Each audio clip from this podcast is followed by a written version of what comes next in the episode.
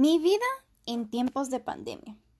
Bienvenidos una vez más a uno de mis podcasts de mi diario vivir. Hoy hablaremos sobre el sentido de la vida en tiempos de pandemia.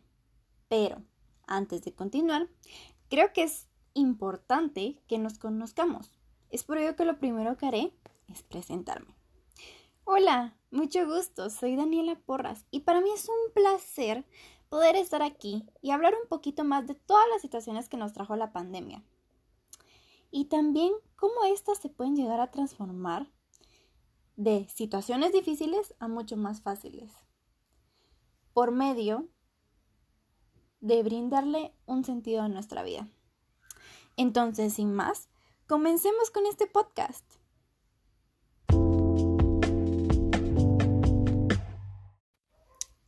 Creo que todos nos quedamos muy sorprendidos el año pasado cuando de la nada vino una enfermedad nunca antes vista a cambiarnos la forma en la que vivíamos junto con nuestro entorno. Probablemente sonaba muy difícil el cambiar nuestra forma de vivir, pero como bien dicen, no hay mal que por bien no venga.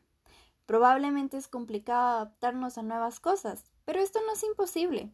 Como bien dice la primera lectura que tuvimos que leer, la cual es la necesidad de dar sentido a la vida, en este podcast estaremos analizando cada uno de estos capítulos para observar los cambios que se pudieron hacer más notorios durante la cuarentena y la pandemia.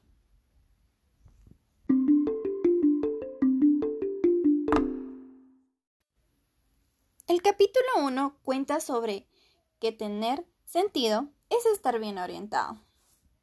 Esto lo pude ver yo en la pandemia, cuando de la nada nos dijeron que no podríamos seguir yendo a la universidad, por lo que tendríamos que cambiar nuestra metodología.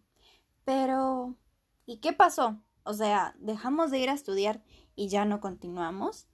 No, al contrario, por medio de la tecnología se logró seguir estudiando. Y ahí es donde se plasma este capítulo, que dice que tenemos que estar bien orientados para darle un buen camino a nuestra vida.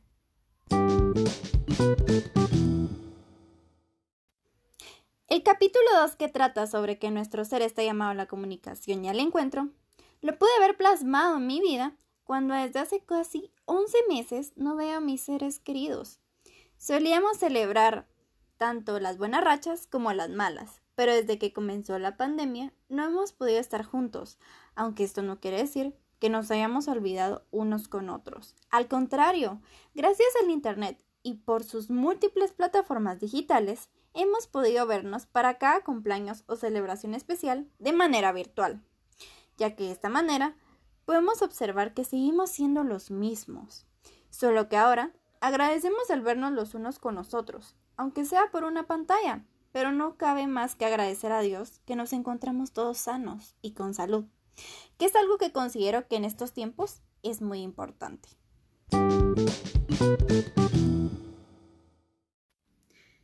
El capítulo 3, que dice que el sentido de nuestra vida depende del ideal de la unidad, yo lo relacionaría un poquitito con un suceso que me pasó meses antes de la pandemia.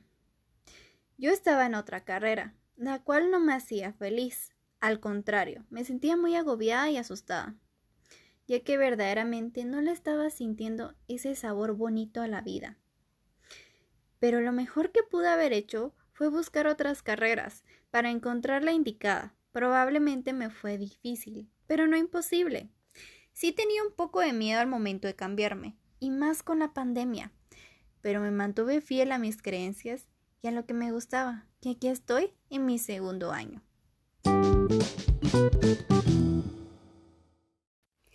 El cuarto capítulo de la lectura, el cual es ¿Tiene sentido nuestra vida? Yo lo relacionaría muchísimo con nuestros primeros meses en la cuarentena de la pandemia. Probablemente sentíamos que no se iba a poder realizar muchas cosas y que incluso algunas de nuestras metas y sueños se iban a estancar. Pero todo lo contrario, si algo debemos de tener presente dentro de nosotros es no dejarnos vencer y buscar alternativas tanto para nosotros como para ayudar a los demás. Siempre ver las situaciones con una sonrisa es una cosa esencial. Además de nunca dejar ese niño que llevamos dentro de nosotros, el cual está lleno de creatividad.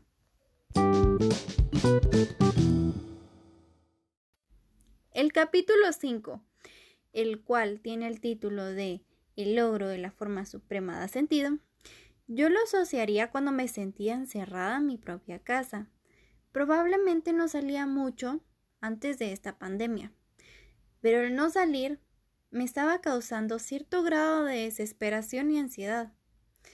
Ahora que me pongo a pensar esto, me doy cuenta cómo ha evolucionado mi vida, ya que este es mi décimo mes sin salir de mi casa. Estoy a pocos meses de cumplir un año sin poder ver el mundo exterior.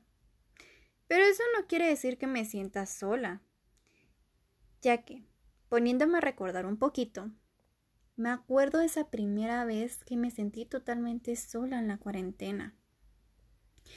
Pero la mejor decisión que pude haber tomado fue pedirle mucho a Dios para que me diera paz mental y tranquilidad, que considero es algo que muchas veces perdemos al estar encerrados.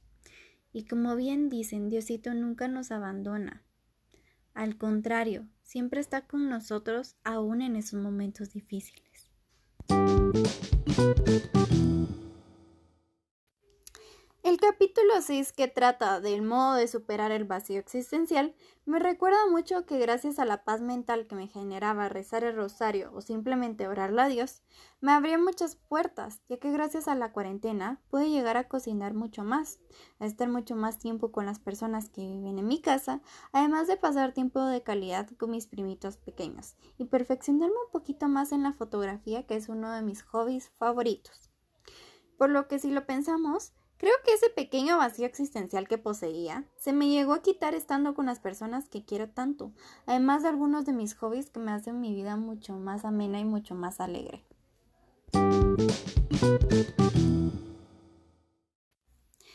Ahora vamos a hablar un poquito sobre la segunda lectura, la cual constaba de cuatro capítulos.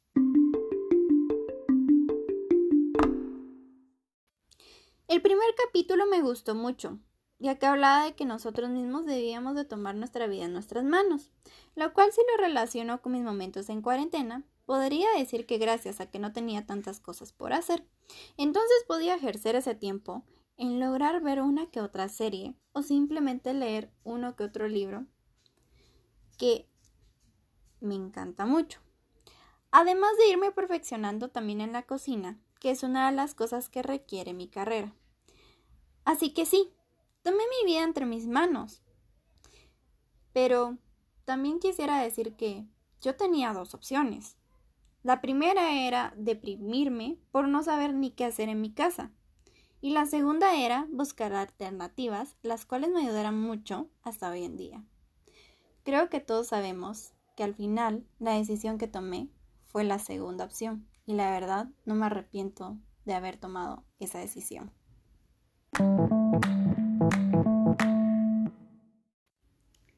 El capítulo 2 que se titulaba El sentido del sentido, el cual nos hablaba que nuestra vida es una carrera, la cual comienza con nuestro nacimiento y termina hasta nuestra muerte, pues la verdad es que me dejó una gran reflexión, porque este capítulo tiene muchísima razón. Probablemente no podamos llegar a detener nuestro fin de este mundo, pero eso no quiere decir que debamos de desaprovechar cada segundo que Dios nos regala si pudiera asociarlo con un momento de la pandemia, pues tendría que decir que desde que empezó todo esto he aprovechado mucho más las cosas que hago. Porque hay que vivir cada momento como si no hubiera otro. Probablemente sí extraño ir a la playa o simplemente estar con mi familia celebrando un cumpleaños. Pero no me arrepiento que este tiempo lo haya empleado para hacer otras cosas que también me gustan y me apasionan muchísimo.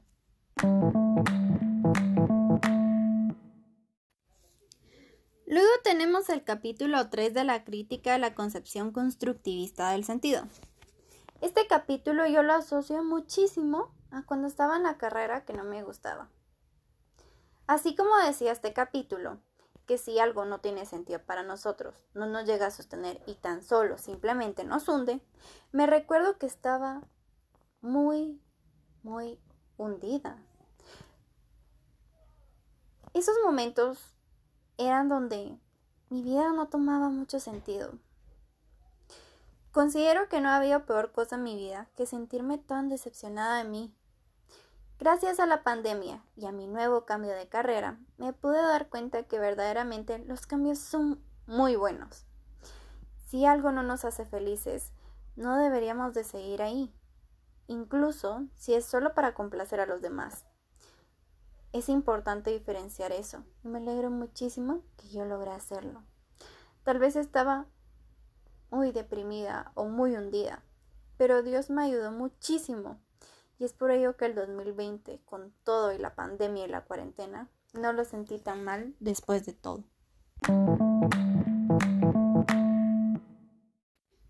Por último, tenemos el capítulo 4 que trata de que la felicidad es como un proyecto.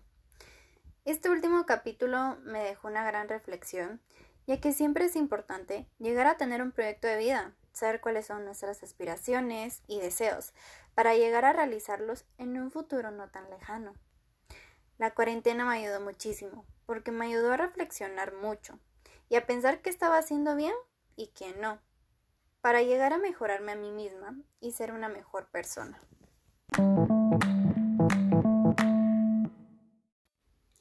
Después de este análisis súper profundo, a la conclusión que llego es que siempre que querramos podremos darle un sentido a nuestra vida y siempre podremos llegar a brindarle un sabor mucho más bonito, mucho más alegre a la forma en la que vivimos. Esto ha sido todo por el podcast de hoy. Espero les haya gustado tanto como a mí. No se olviden de siempre ver la vida con una sonrisa, no importando por los momentos que estamos pasando. Antes de irme, quiero dejarles una frase que me gusta mucho, la cual es, todo lo que quieran lo podrán alcanzar. Mi nombre es Daniela Porras y ha sido un verdadero placer. Hasta la próxima.